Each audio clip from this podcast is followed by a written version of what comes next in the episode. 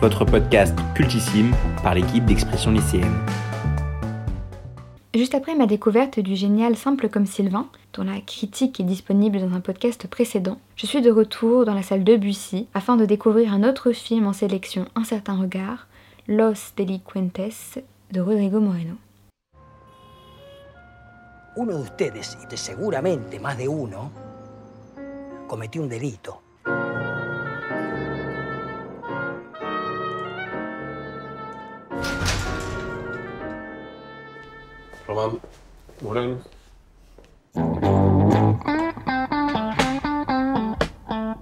Je pense qu'à son arrivée sur scène, le réalisateur a bien compris notre inquiétude, la durée de son film. Trois heures, c'est en effet long pour une œuvre qui ne semble pas prétendre à une intrigue particulièrement riche. Ce dernier nous avoue avoir travaillé cinq ans sur ce film, un travail donc long et fastidieux, mais l'on s'inquiète quand même un peu de savoir s'il paiera. Moreno plaisante d'emblée sur la durée du film afin d'en justifier la longueur, comme si elle n'était pas essentielle et critiquable, comme s'il savait qu'il avait à la justifier. Te vine a proponer algo. Mira para abajo. Tiene 650 mil dólares. 325 mil para cada uno. Eso es lo que tengo acá. Necesito que cuide ese bolso por tres años y medio.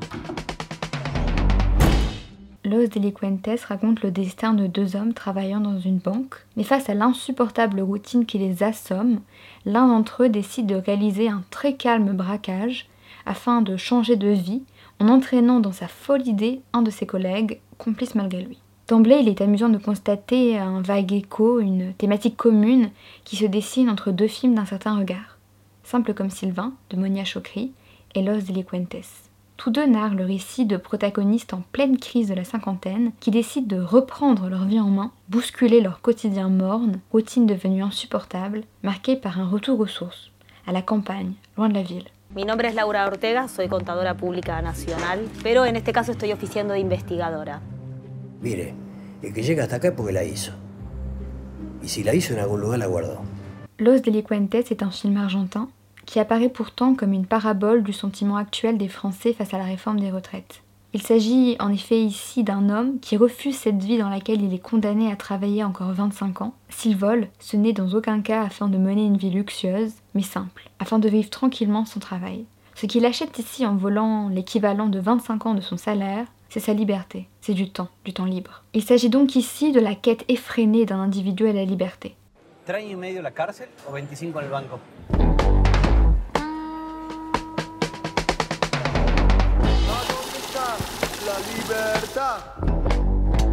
No dejo nunca de Más pensar. rápido.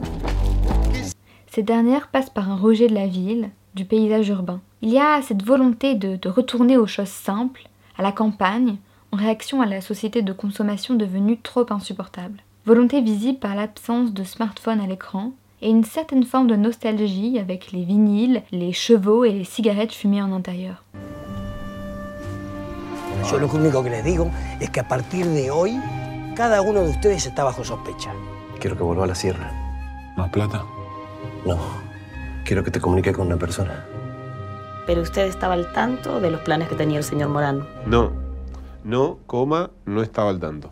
Los Delincuentes a tout pour être brillant, mais pourtant le film ne prend pas. Il parvient à l'exploit de mettre en scène le braquage le plus long, calme et ennuyant du cinéma.